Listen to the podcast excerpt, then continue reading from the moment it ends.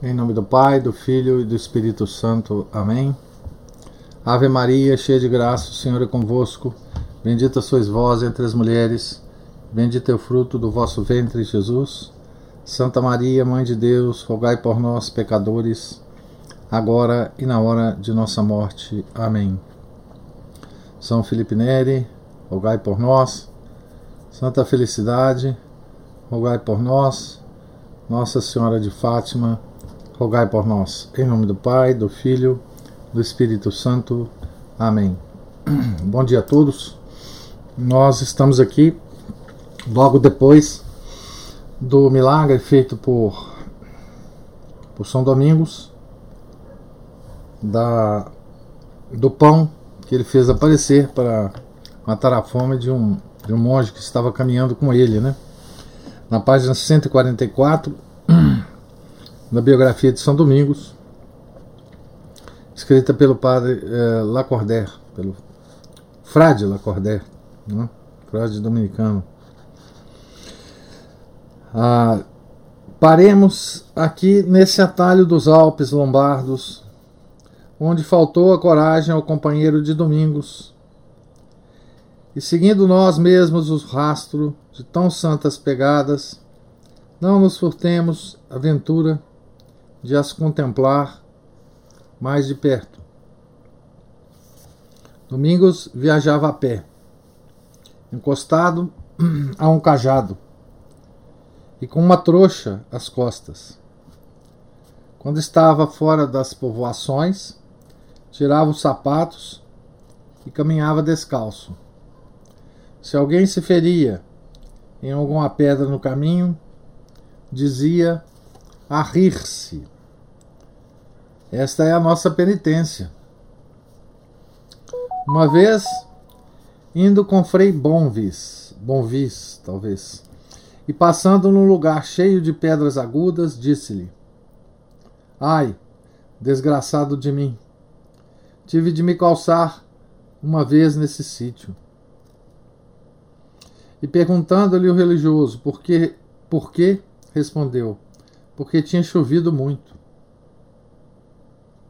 Não por causa das pedras. Quando chegava perto de qualquer cidade ou aldeia, tornava a calçar-se até sair de lá.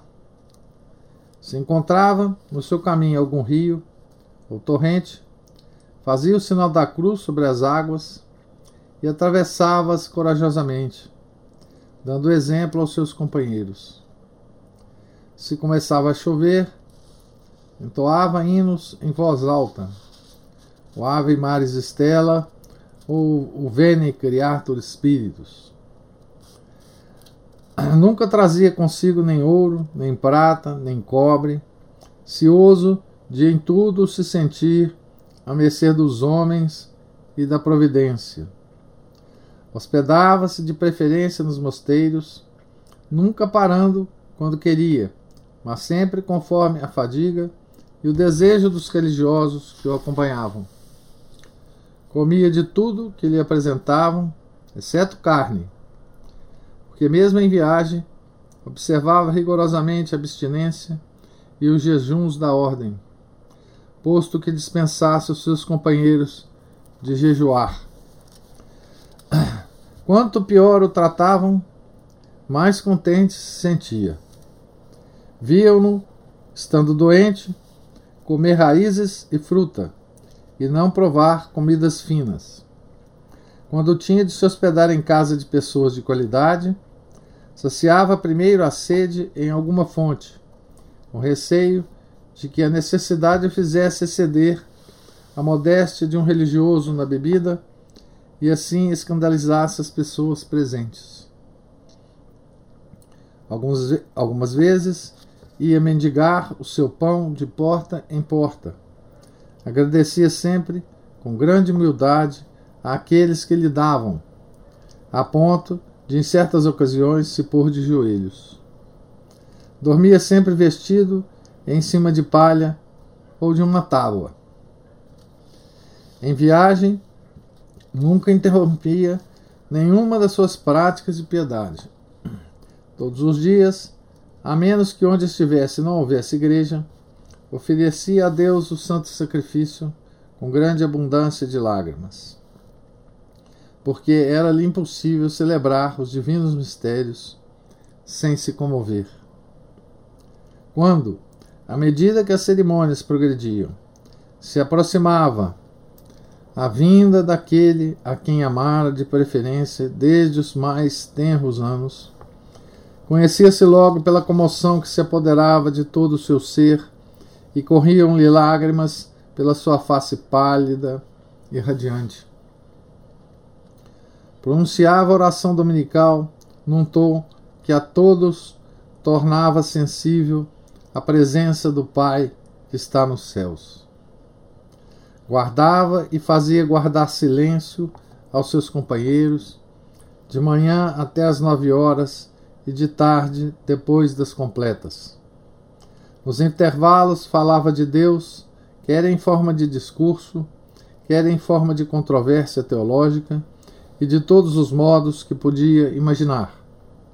Algumas vezes, sobretudo em lugares solitários, pedia aos seus companheiros que se conservassem uma certa distância dele, dizendo-lhes com um ar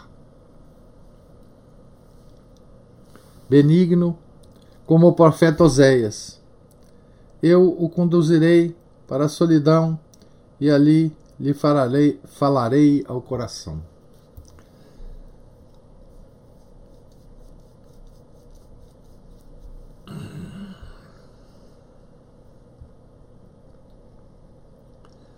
Precedia-os, então, ou seguia-os, meditando sobre passagens da Escritura. Notavam os religiosos que ele, nessas ocasiões, fazia muitas vezes um gesto diante do rosto, como se quisesse afastar algum inseto importuno, e atribuíam a essa meditação familiar dos sagrados textos o admirável conhecimento que deles adquirira o seu hábito de viver com Deus era tão forte que quase nunca levantava os olhos do chão. Nunca entrava em qualquer casa onde lhe dessem hospitalidade sem ter ido fazer oração a uma igreja se a havia nesse lugar. Depois das refeições, retirava-se para um quarto para ler o Evangelho de São Mateus ou as epístolas de São Paulo, que trazia sempre consigo. Sentava-se, abria o livro, fazia o sinal da cruz e lia com atenção. Mas não tardava que a palavra divina o fizesse sair fora de si. Fazia gestos como se estivesse falando com alguém. Parecia estar escutando, disputando e a lutar. Ora sorria, ora chorava. Olhava fito depois abaixava os olhos, falava em voz ba baixa e batia no peito. Passava sem interrupção da leitura para a oração, da meditação para a contemplação. De vez em quando, beijava, o livro com amor, como para lhe agradecer a felicidade que lhe proporcionava. E mergulhando sempre mais nessas sagradas delícias, cobria o rosto com as mãos ou com o capuz. Quando chegava a noite, ia para a igreja fazer as suas vigílias e penitências habituais. Ou se por acaso não tinha igreja a seu dispor, ia deitar-se em algum quarto afastado, de onde seus gemidos vinham, ainda a seu pesar, interromper o sono dos seus companheiros. Acordava-os nas horas de matinas para, para recitarem um ofício em comum e quando se hospedava em algum convento, mesmo que não fosse da sua ordem, ia bater à porta dos religiosos, animando-os a levantarem-se e a virem para o couro. Pregava a todo e qualquer que encontrasse nas estradas, nas cidades, nas aldeias, nos castelos e mesmo nos mosteiros. A sua palavra era ardente Iniciado pelos seus longos estudos em Valência e Osma, em todos os mistérios da teologia cristã, estes saíam do seu coração em torrentes de tanto amor que mesmo os mais endurecidos se convenciam da sua realidade, da sua verdade. Um mancebo, maravilha, maravilhado com a sua eloquência, perguntou-lhe em que livros estudara. Filho, respondeu ele, foi mais no livro do amor do que em qualquer outro, porque esse tudo ensina. Por isso, a miúdo, prorrompia em lágrimas no púlpito e, em geral, sentia-se possuído dessa melancolia sobrenatural que causa o sentimento profundo das coisas invisíveis. Quando ao longe avistavam a aglomeração de telhados de qualquer cidade ou povoação, a lembrança das misérias dos homens e dos seus pecados mergulhava-o em uma meditação triste, cuja repercussão se lhe notava logo no rosto. Assim se sucediam nele rapidamente as expressões mais diversas: o amor e a alegria, a inquietação e a serenidade manifestavam-se a cada passo nas rugas de sua fronte e, eleva e elevavam nele a majestade do homem a um incrível poder de sedução. Era afável para com todos, diz uma das testemunhas no processo da sua canonização, para com os ricos e pobres, para com os judeus e infiéis, muito numerosos na Espanha, onde era querido de todos, menos dos hereges e dos inimigos da igreja, que ele refutava nas suas controvérsias e pregações. Então, nessa, eh, nessa descrição aqui do final do capítulo, né, a gente vê um, um, um frade dominicano né, descrevendo uh, a vida desse viajante permanente, né? Uh, medieval, né? Como ele viajava e como era o, o comportamento, né? Ele dá, dá oportunidade para a gente ter um relance, né? Uh, desde o do exterior, né? Desse desse extraordinário santo, né? É, como que suas expressões, né? É, falavam da sua, do que ocorria, do que ia pela sua alma, né? É, enfim, são coisas misteriosas, né? Que a gente esse dom das lágrimas, né? que ocorre em alguns santos é, é uma coisa extraordinária, né? Não só, é, quer dizer, o dom das lágrimas, claro, na, na, na missa, na consagração, etc., mas também essa coisa de chorar pelos pecados dos homens, né? É, que ele via com muito mais clareza que nós, né? Essa última observação, quando ele viajando, né, via ao longe o telhado das casas, do povoado, da cidade, né? Ah, essa tristeza que ele sentia, né? Porque ele sabia que ali, né? Existia uma aglomeração de homens, pecadores, né? E, ele chorava pelos pecados desses homens, né? Que viviam sob esses telhados, né? É, isso é uma sensibilidade que que os santos atingem, né? O dom das lágrimas, né? Existe, existe uma oração muito antiga é, que ainda há em alguns missais antigos da década de 40, 30 do século passado. Tem uma oração pa, é, pelo dom das lágrimas, né? Uma oração bonita é, pelo dom das lágrimas. Né? Essa, essa, essa coisa de uh, chorar pela, pela situação dos homens, né? chorar pela nossa situação, né? que estamos num lugar que nós para o qual nós não fomos criados. Né? Nós estamos é, numa, vivendo uma, uma tragédia, né? Uma tragédia do pecado né? original de Adão. Então, cap, capítulo 15. Quinta viagem de São Domingos a Roma. Morte do bem-aventurado Reinaldo. O bem-aventurado Jordão de Saxe entra para a ordem. Jordão que vai ser o sucessor dele, né? como superior, sucessor de São Domingos como superior é, da ordem dominicana. E também escreveu uma, uma biografia de São Domingos. Né?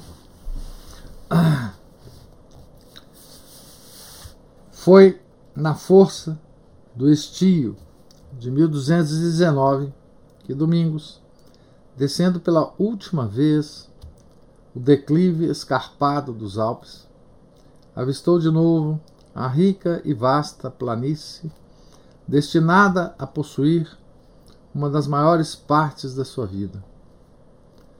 Fora em Castela a Velha que se criara a sua infância e a sua mocidade. O Languedoc devorava, devorara os melhores anos da sua idade madura. Roma era o centro para onde o conduzia sem cessar o ardor da sua fé. A Lombardia havia de ser o seu túmulo. Não se sabe qual o caminho que tomou para tornar a ali entrar.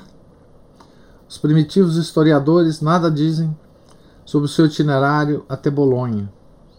Foi recebido no convento de Santo Nicolá, São Nicolau, com imenso júbilo pela multidão de religiosos que nele viviam sob o governo de Reinaldo. O seu primeiro ato foi um ato de desinteresse. Odorico Gallicani, cidadão de Bolonha, tinha, tinha recentemente dado aos religiosos, por, for, por forma legal, terras de um valor considerável. Domingos rasgou a escritura na presença do bispo declarando que queria que os seus religiosos mendigassem o seu pão de cada dia e que não consentiria que acumulassem bens. E de fato, nenhuma virtude lhe era mais cara do que a pobreza. Usava sempre, qualquer que fosse a estação, uma única túnica de rude estamenha, com a qual se não envergonhava de aparecer diante dos maiores fidalgos. Queria que os religiosos andassem vestidos como ele, que habitassem casas pequenas, que mesmo ao altar não se servissem de sedas nem púrpuras, e que, à exceção dos cálices, não tivessem nenhum vaso de ouro nem de prata. A mesa tinha o mesmo espírito de mortificação e penitência. Serviam-se sempre aos religiosos dois pratos, mas ele não comia senão de um.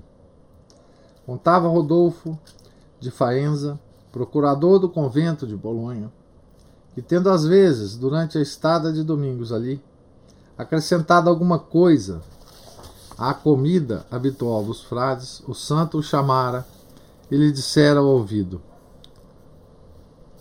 Por que matais os irmãos com essas comidas extraordinárias. Aqui é um trecho do, das atas da, de canonização, né?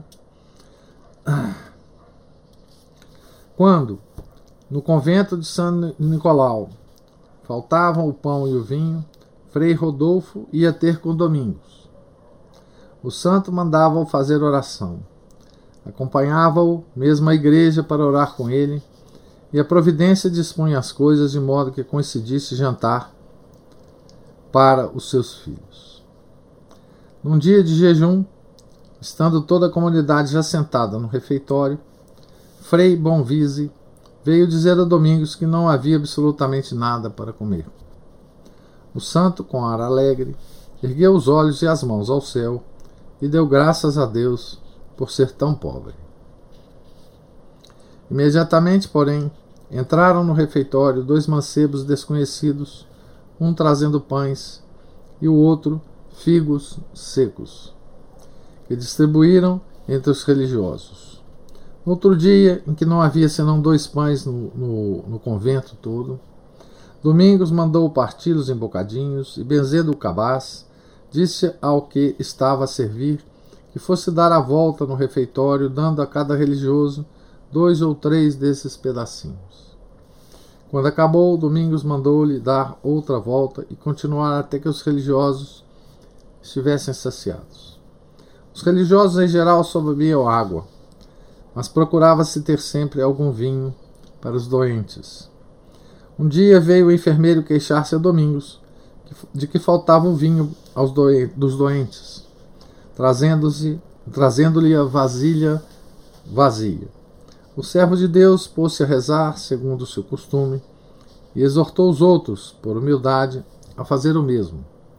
Quando o enfermeiro foi pegar a vasilha, estava cheia. Os historiadores pouco dizem sobre a alegria dos religiosos de Bolonha à chegada de Domingos. Mas compreende-se, sem dificuldade, o efeito da sua presença no meio de todos esses homens que não o conheciam ainda e que, no entanto, eram seus filhos.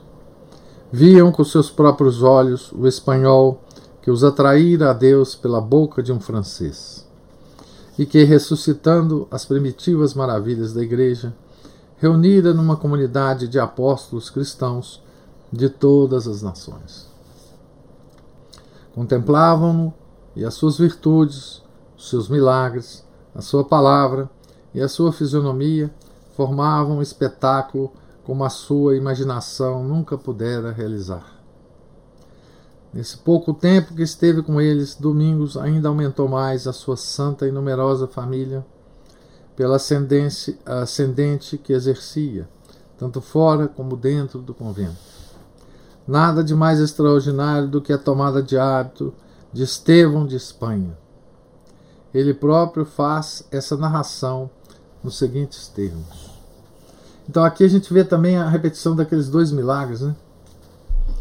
Do, do dos mancebos chegando de, eh, estranhos com pães e, e distribuindo para todo mundo, né? E com a multiplicação dos pães, né, que Domingos fazia não poucas vezes, né? É, a imitação é, de nosso Senhor Jesus Cristo. Então vamos ver a narração aqui do Estevão de Espanha, da sua ordenação, né? tomada de hábito. Quando eu estu estava estudando em Bolonha, chegou o mestre Domingos e começou a pregar aos estudantes, assim como a outras pessoas. Fui me confessar a ele e pareceu-me perceber que ele se afeiçoara a mim. Uma noite, quando me preparava para ir à minha hospedaria cear, os meus companheiros, ele mandou dois religiosos dizer-me: Frei Domingos chama-vos e deseja que venhais imediatamente. Respondi que iria assim que tivesse ceado. Replicaram que ele me esperava naquele mesmo instante. Levantei-me então, deixando tudo para o seguir, e cheguei a São Nicolau, onde encontrei Mestre Domingos, no meio de muitos religiosos, a quem disse: Ensinar-lhe como se faz a prostração. Depois de me ensinarem, prostrei-me efetivamente com docilidade e ele deu-me o hábito de frade pregador, dizendo-me: Quero vos fornecer com as armas com que combatereis o demônio toda a vossa vida. Maravilhou-me muito então, e nunca pensei depois, sem admiração, no instinto que levou Frei Domingos a assim me chamar e me revestir do hábito de frade pregador, porque nunca lhe falarem em abraçar a vida religiosa. E ele procedeu sem dúvida deste modo por inspiração ou revelação divina.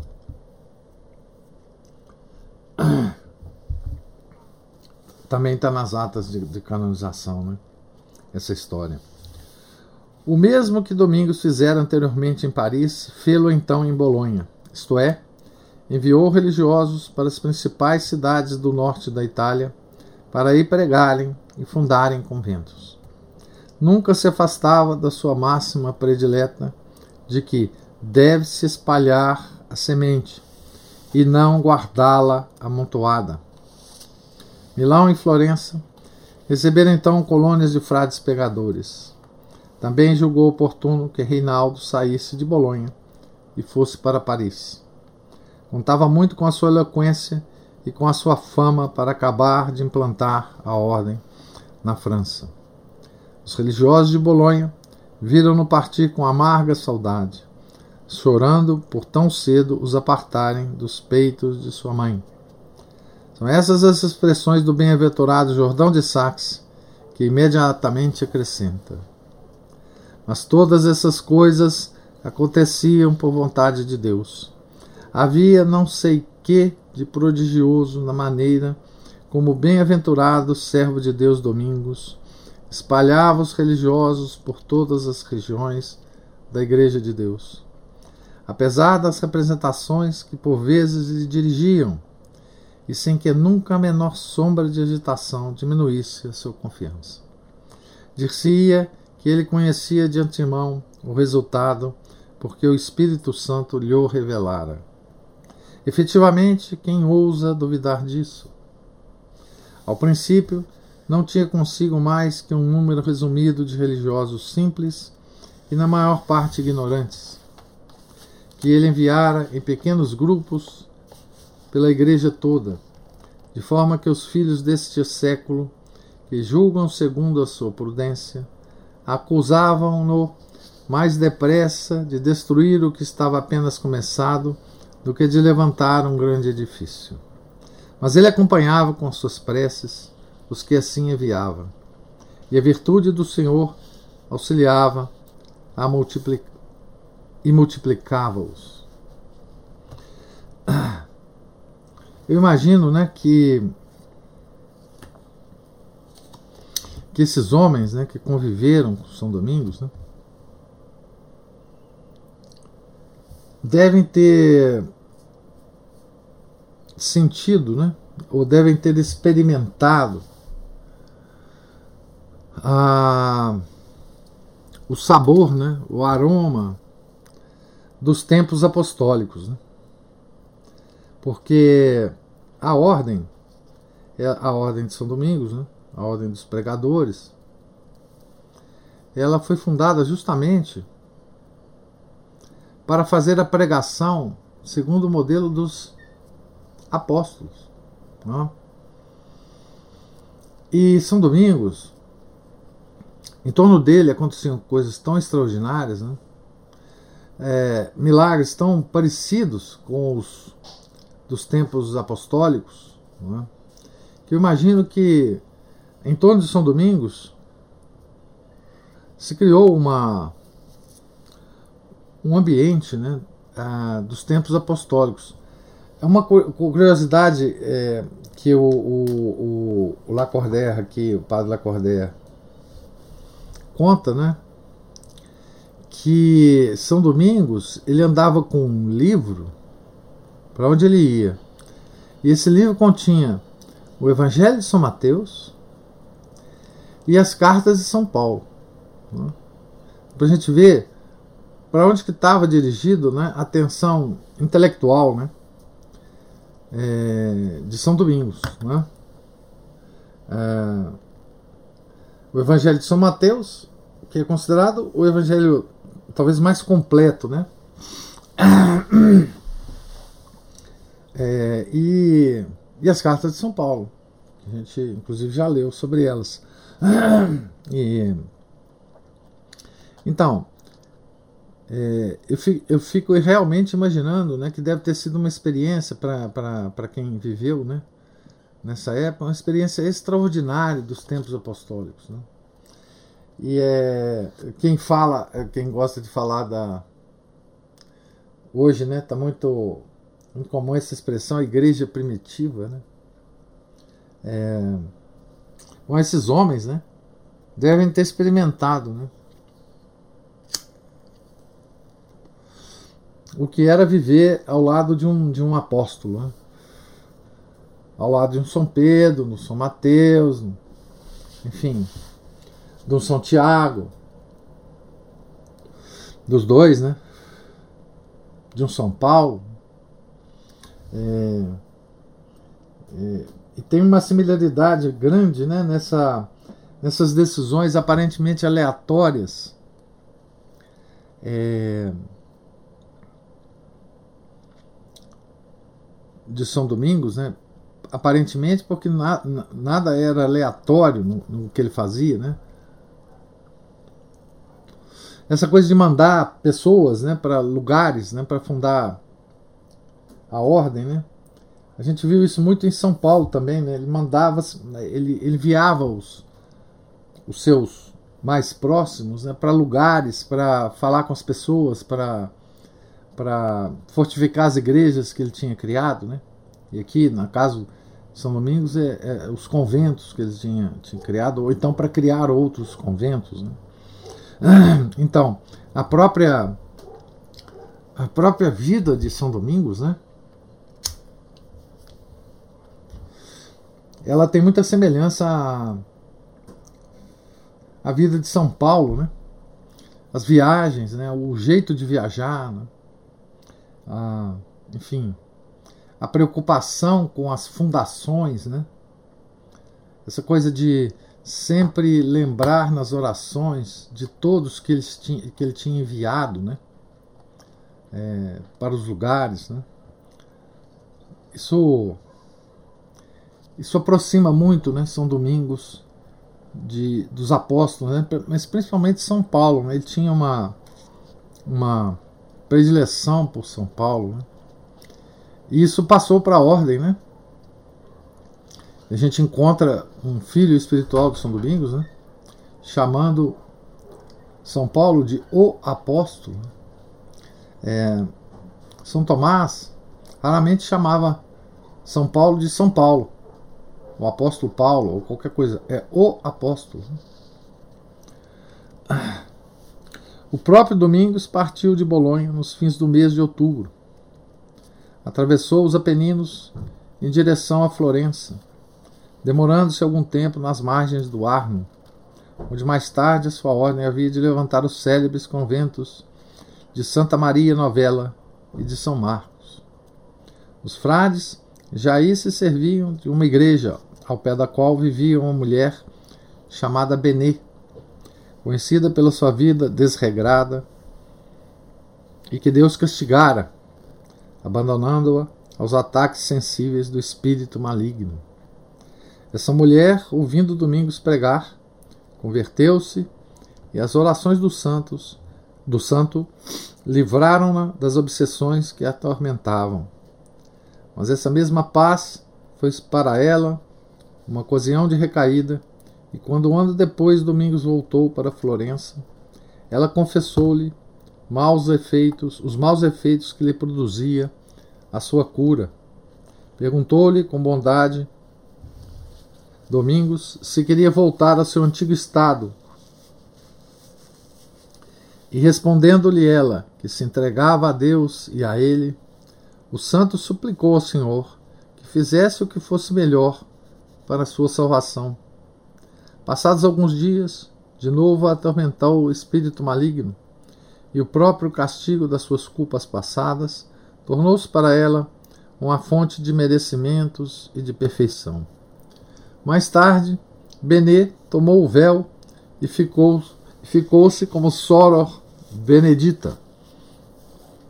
Sabe-se mais a seu respeito que quando Domingos voltou para Florença, ela queixou-se amargamente de um eclesiástico que a importunava por causa da sua dedicação aos frades pregadores. Este eclesiástico estava irritado com eles, porque eles lhe haviam dado à igreja de que ele anteriormente era capelão. Domingos respondeu a Benê: Tende paciência, minha filha. Aquele que vos atormenta, aquele que vos atormenta, a tormenta, será em breve dos nossos. E quando ele tiver entrado na ordem, sofrerá grandes e longos trabalhos. Aqui ele está citando ah, uma outra fonte, uma outra biografia de São Domingos, escrita por, por Constantino de Orvieto. Domingos encontrou-se com o soberano pontífice em Viterbo. Honório III concedeu-lhe umas cartas datadas de 15 de novembro de 1219, nas quais recomendava os religiosos aos bispos e prelados da Espanha.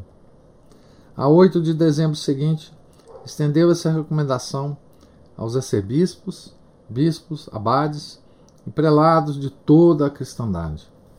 A 17 do mesmo mês, estando ele em Tibita Castelana, fez a Domingos e aos seus religiosos doação legal do convento de São Sisto, no Monte Célio, porque até então a ordem só estava de posse de São Sisto por uma concessão verbal.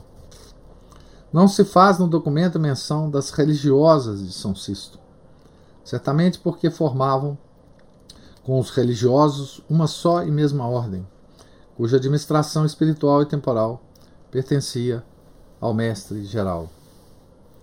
Não era a primeira vez que o santo patriarca via Viterbo.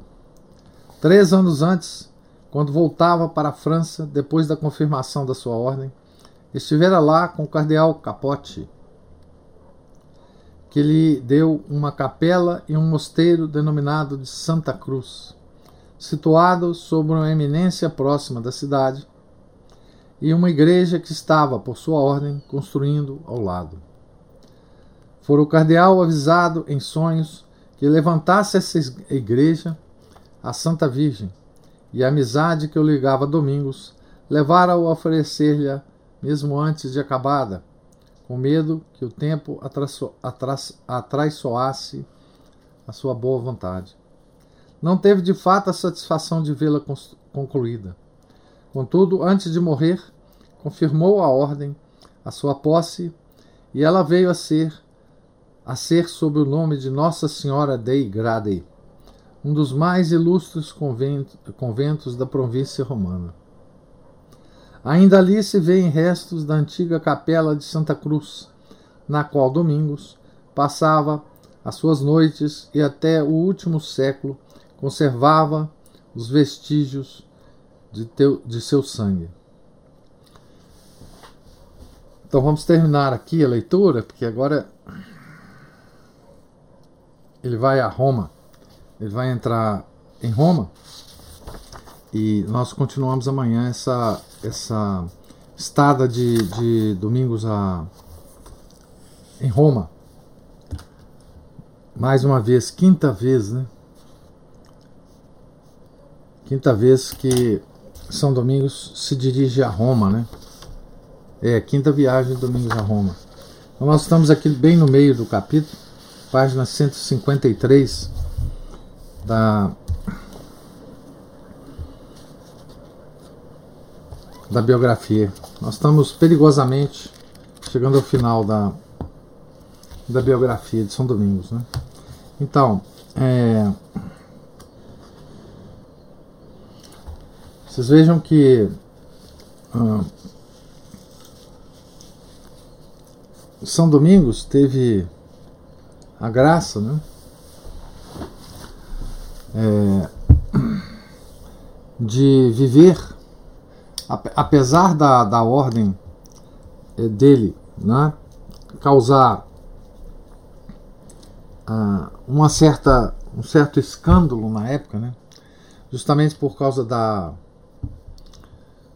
de ser uma ordem mendicante, né? E que ele, enquanto viveu, sempre teve muito cuidado de mantê-la assim, né? Nós vimos agora é, que ele recusava, né? As doações que eram feitas para a ordem em termos de bens, né? Não em termos de igreja, de convento, mas em termos de bens, de, de, de terras, de é, que os não só os nobres, mas também os é, os arcebispos, os, os bispos davam para a ordem, né? querendo agradar, né? São Domingos querendo apoiar a ordem, né? mas ele não, não, não recebia isso, né? E, a, mas ele teve a graça, eu estava dizendo, né? É, de, de receber o apoio a, pessoal, né? De três papas, né? uh, de Inocêncio III, de Honório III e de, do, do cardeal Ugolino, que ele toma ele toma o título de Gregório, Gregório, Gregório, eu já não sei mais o nome. Quando ele se, torna, se tornará se tornar papa, sucedendo a Honório III, esse cardeal Ugolino também vai proteger a ordem, né? Mesmo depois da, da morte de São Domingos. Né? É, eu estou tentando ver como é que o Papa se chamou, mas eu não, nós veremos. Né? E ele será o Papa que vai canonizar São Domingos. Né? Esse cardeal. Ele viveu quase 100 anos nesse cardeal. Então ele já estava velho quando ele conheceu São Domingos, mas mesmo assim. Então, São Domingos ele foi. Ele foi. Ele causou muita. Muita repugnância por causa da característica é, da ordem mendicante, e a ordem vai causar ainda muita repugnância no século XIII. Né? Tanto é que a gente vai ver mais é, em meados do século partindo para o final do século, né, é, São Boaventura e Santo Tomás indo a Paris para defender as ordens medicantes, né, contra as quais se levantou, se levantaram várias forças, né, mas sobretudo centralizadas nos agostinianos. Né. É, e ele vai a, a, a, a Paris, né, defender lá diante do, do bispo de Paris é, as ordens medicantes. Né? É um ponto extraordinariamente alto na vida dessas ordens e na vida tanto de São Boaventura quanto de Santo Tomás de Aquino. Né? Um franciscano, o outro dominicano. Então, então é, Deus deu né, três a São Domingos né, e a sua ordem. Né, três papas que o protegeram, digamos assim, o, é, a, o ajudaram né, na, da maneira como eles podiam e da maneira como São Domingos aceitava, né? porque os papas, os bispos, podiam ter dado muito mais coisa a São Domingos do que ele recebeu, né? mas mesmo assim o protegeu. Né? o protegeram né? É, na, na sua obra. Então, pergunta você se tem alguma observação a fazer, uma pergunta.